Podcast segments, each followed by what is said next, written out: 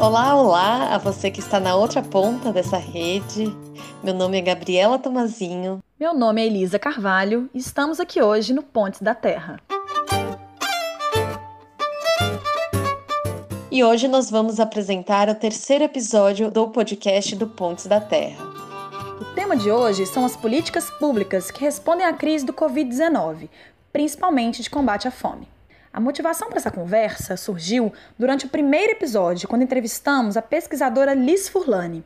Resgatamos um pouco dessa conversa para apresentar o panorama das políticas públicas de combate à fome no Brasil.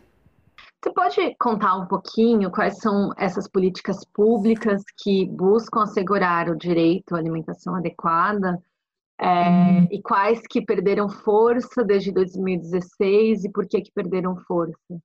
Bom, é, o, vou fazer um panorama mais geral e histórico do Fome Zero, que foi uma política pública, na verdade, um projeto guarda-chuva que tinha na fome e na segurança alimentar o seu principal objetivo, porque se pensava que, de certa forma, não dava para garantir cidadania e direitos se as pessoas estavam morrendo de fome, né? Como você vai ter participação política, como você vai ter uma sociedade civil organizada se a população não tem o que comer, né? O projeto Fome Zero ele é dividido em duas em dois tipos de políticas, uma seriam as emergenciais e a outras as mais estruturais. E as estruturais elas variam em muitos temas, não são só, não é só exatamente é, o acesso à comida que está posto, mas o acesso à comida através do acesso à renda, ao emprego, a garantia de cisternas, por exemplo, no semiárido.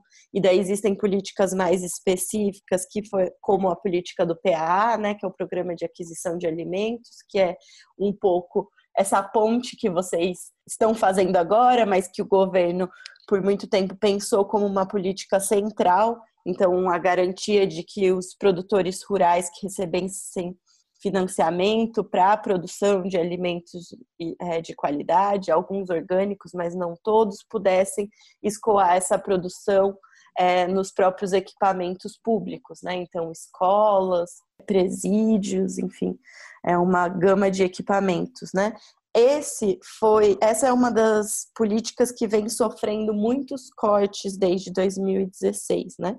Eu acho que o marco nesses cortes seria a, a PEC 241 ou a PEC 55 do congelamento dos gastos públicos, né? Com, com essa PEC, e daí o governo na época justificou que era uma revisão das próprias famílias que participavam de programas de transferência de renda, como é o caso do Bolsa Família, foram até o ano passado já excluídos mais de um milhão de famílias, que são mais de 4,3 milhões de pessoas dessa política de transferência de renda, né? Que o Bolsa Família também é uma política que se estruturou mais fortemente na construção do programa Fome Zero, né?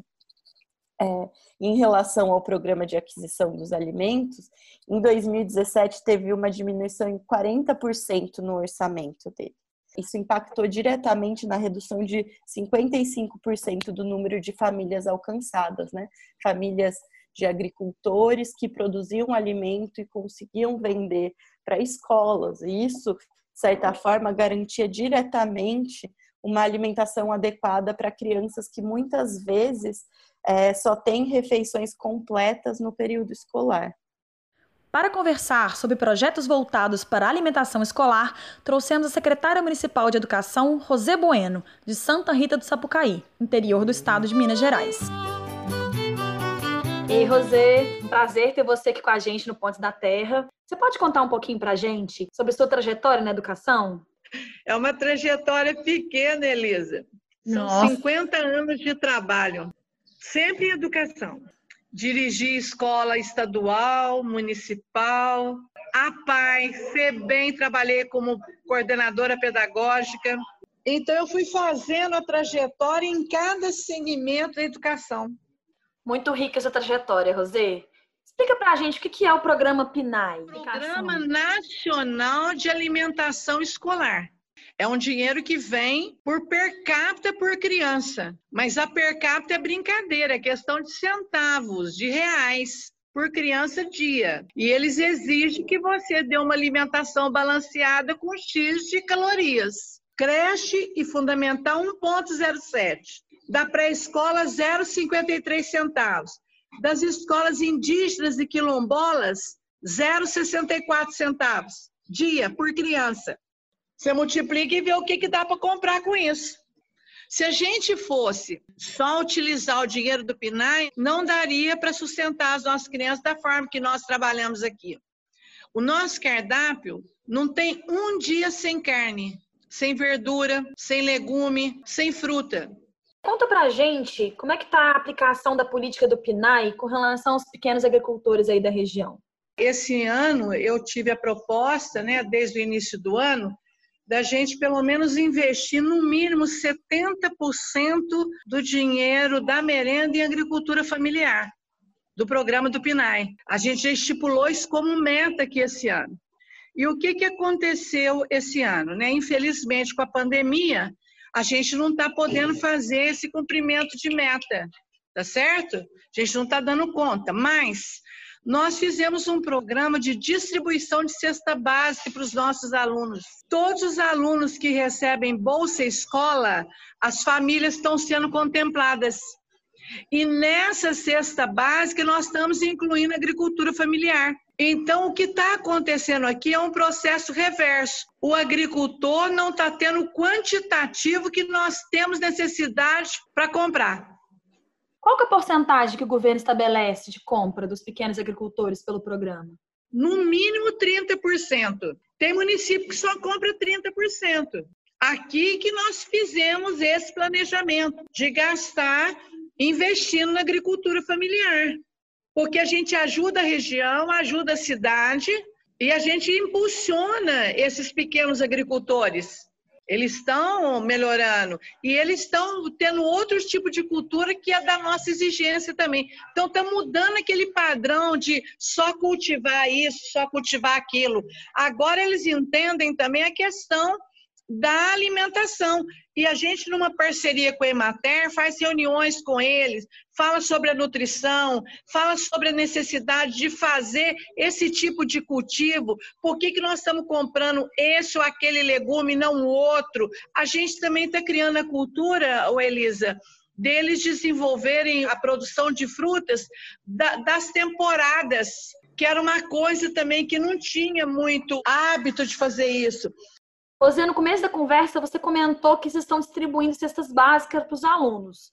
Como é que está sendo feita essa distribuição? Eles estão recebendo tanto da assistência social como da educação. Porque a cesta da educação eu só posso dar com os produtos da merenda escolar. Então, ela não é uma cesta básica completa. A gente faz a refeição completa na escola. Mas a cesta básica eu não posso doar. Por exemplo, carne eu não posso doar na cesta básica. Açúcar eu não posso doar. Pó de café eu não posso doar. E tem algum motivo para não poder ter essa doação? Delimitação do PNAE daquilo que você usa na, na escola. A cartilha do PNAE. Aí essas famílias recebem a nossa cesta e recebem uma cesta da assistência social. Uma complementa a outra. Entendi. Você entendeu? Entendi. E o critério que nós estamos usando são todas as pessoas que recebem Bolsa Escola. Algumas famílias nossas que não estão na Bolsa Escola, mas que o pai ficou desempregado, ou que tinha dois salários e agora tem só um, está passando pelo crivo da assistência social, estão sendo incluídos também. Foi feita alguma campanha para essas, para essas famílias é, ficarem sabendo que está acontecendo essa ação na cidade? As escolas, as diretoras entraram em contato por telefone e e-mail com todas elas. E quem a gente não acessou, nós fizemos buscativa, fomos de carro na porta da casa dela. Estamos fazendo isso com a zona urbana e rural. Se juntando esse time de mulheres que entrevistamos para o episódio de hoje está Bianca Colepcolo. Bianca, secretária de Turismo e Desenvolvimento Econômico de Ilhabela. Importante aqui dizer que Ilhabela é um dos municípios com maior PIB per capita do Brasil devido aos royalties de petróleo que recebe. Justamente por ser um município tão rico, Ilhabela pode fazer diversas políticas um tanto quanto inovadoras para combater a crise do Covid-19, o que possibilitou esse município a manter os casos de Covid bem lá embaixo. Vamos ouvir a conversa agora com Bianca. Oi, Bianca. Então, primeiro, muito obrigada por participar do podcast. Vocês fizeram o cartão alimentação aqui em Ilhabela. Você pode me contar um pouquinho como que surgiu a ideia e como que foi executado? Quando a gente começou a fechar a parte do, do comércio e dos serviços, aí já imediatamente veio a preocupação de como é que as pessoas vão se alimentar, né? A gente fez uma proposta de encontrar um modelo que, que desse para acontecer. Chegamos na questão do cartão, é, para que as pessoas pudessem comprar o que elas de fato gostam de consumir, né? Tirando só bebida alcoólica e, e cigarro, e que fosse para o trabalhador. Então, um programa para assim, quem está com atividade parada vai receber o cartão, porque é, e essa é uma briga conceitual, porque as pessoas têm muito essa visão de que assim, quem não é do CAD único lá do serviço social, que é vulnerável, não precisa de ajuda, né? Tem como se virar agora, e a gente sabe que a realidade não está sendo essa. Então, foi assim: quem teve renda suspensa, é, microempreendedor individual, autônomo, profissional liberal, é, ou mesmo que fosse informal, mas que comprovasse que tinha esse trabalho informal acontecendo, a gente é, ofereceu esse cartão de R$ 1.045 é, durante três meses. Eu fico orgulhosa do trabalho que foi feito, porque é, manteve, né, de fato, 7 mil famílias com sustento durante esses três meses de, de pandemia. Acabou agora no dia 30 de junho, o cartão está válido até o dia 16 de agosto, então ainda as pessoas estão consumindo, né? Mas eu acho que foi essencial para a gente manter os bons índices que conseguimos manter até então com relação ao coronavírus. Nós somos a última cidade do litoral que está reabrindo e a gente só conseguiu essa força de fazer isso agora porque a gente teve essa, esse auxílio alimentação para as pessoas, né? Que nós queríamos inclusive estender agora, né? Por que, que não vai ser mantido? Aí vem a questão política toda na história, né? A gente está num ano eleitoral, aliás, do, do lado do gestor público, assim, esse é um ano para ficar para a história, né? Todo mundo envelhecendo 10 anos em um, assim, porque a gente pega uma pandemia em um ano eleitoral. É, tem uma série de restrições por, por ser ano eleitoral. Quando começou tudo, é, o próprio Ministério Público teve reuniões conosco e falou, falou assim: olha, é, resolvam o problema das pessoas e, e façam acontecer e não se preocupem com com as leis é, rígidas do jeito que são. Vamos, vamos primeiro fazer acontecer. Esse mesmo Ministério Público hoje manda um milhão de questionamentos para a gente justificar por que, que fez isso, por que, que fez aquilo, como que fez e tal. Então a gente tem uma insegurança jurídica de fazer as coisas. A Câmara Municipal tem é, também tem os seus candidatos a prefeito, porque a eleição foi para novembro, mas vai ter eleição, então, eles se preocupam assim: ah, se eu deixo a prefeita é, dar cartão alimentação para as pessoas, ela ganha voto e o meu tira candidato, tira voto do meu candidato. A gente ficou numa, num, num, ficou amarrado, né? Quem sofre é a população com tudo isso. É uma pena, porque é, Ilhabela, especialmente pelo caixa que tem hoje, ela poderia estar tá com tudo fechado e com todo mundo mantido bem e mantido em casa, se não fosse esse embrólio político que, que acontece e a insegurança jurídica também. A pandemia deixou muito claro, né, como a gente é frágil como democracia, né, assim no sentido de defender o povo de verdade, de trabalhar pelo povo, né? E como você acha que a sociedade civil pode apoiar a prefeitura nessa pressão sobre os vereadores? Como que a sociedade consegue pressionar por políticas públicas que estejam de acordo com o que o cidadão quer de fato? Eu, eu falo muito assim, primeiro, até eu falei na rádio ontem, eu falo, as pessoas aqui, elas gostam muito de discutir política, né? Então elas precisam aprender gestão pública, porque não, a, a, política não pode ser separada da gestão pública, elas têm que casar, né? Casar a política com a gestão. E com relação a projetos, a sociedade precisa se empoderar dos projetos públicos, né? são, são projetos que as pessoas precisam ter é, entender o que a cidade de fato precisa, né? E, e, aí elas cobrarem dos gestores que os projetos aconteçam. Muito bom ver uma mulher fazendo tanta coisa nesse momento que eu acho que vai ser o ano do gestor público municipal esse, né? Olha, muitos cabelos brancos novos, né?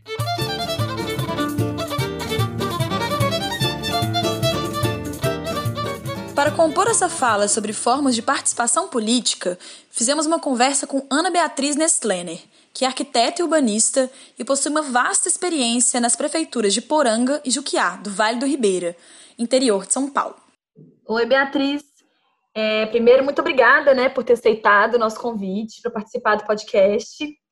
É, vou começar essa conversa com uma pergunta mais direta. Que forma que você pensa que é possível para a gente, assim como sociedade civil, de pressionar governos e prefeituras é, para a execução dessas políticas públicas que a gente está falando, né? principalmente de forma mais local. Então, eu acho que a participação é uma das mais importantes, né? E, e, na verdade, o Brasil é usado no mundo inteiro como exemplo de instrumentos de participação porque a gente tem conselhos, por exemplo, as verbas destinadas à agricultura, ao turismo, etc e tal, elas têm conselhos, né, e tem abertura de participação da sociedade civil.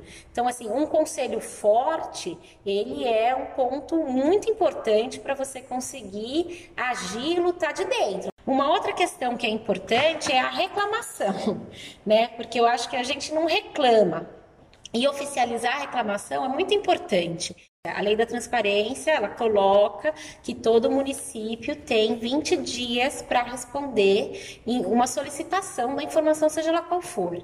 Mesmo que responda assim, olha, preciso de mais 10 dias, ou isso aqui não, não, não cabe a mim, e dê uma justificativa. Se o município não responder, você pode entrar no Ministério Público. E o Ministério Público vai pressionar o município. E vou te falar uma coisa, olha, trabalhando dentro da prefeitura, a prefeitura só mexe quando você tem ações do Ministério Público, porque elas, é, se tiver irregular no Ministério Público, a prefeitura também acaba perdendo acesso a outras verbas, né? E também recebendo multas absurdas. Chegou o, o, o promotor, a, a, prefeitura se mexe. Então é importante registrar por escrito, é, por e-mail e, mas principalmente por escrito, assim, nem se for para pegar, se tiver mais gente junto é melhor. Via associação também é bom, mas tem que pegar e colocar assinatura de um monte de gente e, e fazer um, um, um, venha por meio deste solicitar esclarecimentos e fazer uma cópia, gente. Ó, leve o papelzinho, pegue uma cópia, pede para quem recebeu assinar com a data e leva de volta. Espera, se quiser ser bonzinho, espera 20 dias, entra de novo com uma cópia daquilo que você levou, é, reiterando, por favor, com a solicitação. Espera mais 15 dias, ninguém te respondeu, você pode pegar o teu papelzinho e ir no Ministério Público. É, Bia, explica pra gente essa questão de pegar a assinatura, assim, sendo bem é, didática. É assim, é bater na porta do gabinete mesmo, com essa reclamação é, escrito e falar, olha, você vai assinar aqui. Pega no bar, pega em qualquer lugar, faz assinar. Porque assim, na verdade, a prefeitura tem que receber, né? Ela tem que receber qualquer tipo, e também a Câmara também tem que receber. Mas qualquer lugar, você vai chegar com requerimento, duas cópias pode ser escrito à mão, Qualquer papel tem valor jurídico, qualquer rabisco. Você chega com dois, escreve direitinho o seu nome, você pega, vou até fazer, é, você escreve direitinho o seu nome com a data, faz duas cópias igualzinha, coloca o nome, direciona para quem está querendo direcionar e coloca o seu nome e assina e pede para quem receber assinar a tua cópia que você está levando com ela, que foi recebido dia tal com a cópia da assinatura. Se tiver acesso à internet, eu já escreveria a cópia, mesmo que seja à mão, eu iria na prefeitura, mandaria um e-mail falando que estava indo na prefeitura para entregar tal coisa, por favor, me confirme o recebimento desse e-mail, pega todas essas cópias de, confirma, de, de confirmação de que recebeu esses documentos e depois você guarda como prova para entrar com o seu processo no Ministério Público. Muito legal essas estratégias, Bia. Eu acho que a gente precisa divulgar isso mais. As pessoas têm pouco conhecimento sobre essa forma de pressionar mesmo, de exigir, né, que as políticas aconteçam. E a gente, eu acho que a gente delega demais, né, essas responsabilidades para o governante e esquece que a gente também tem a nossa própria responsabilidade sobre as coisas que acontecem, né? A gente, como cidadão, a gente tem todo o direito e o dever de, de exigir essas coisas.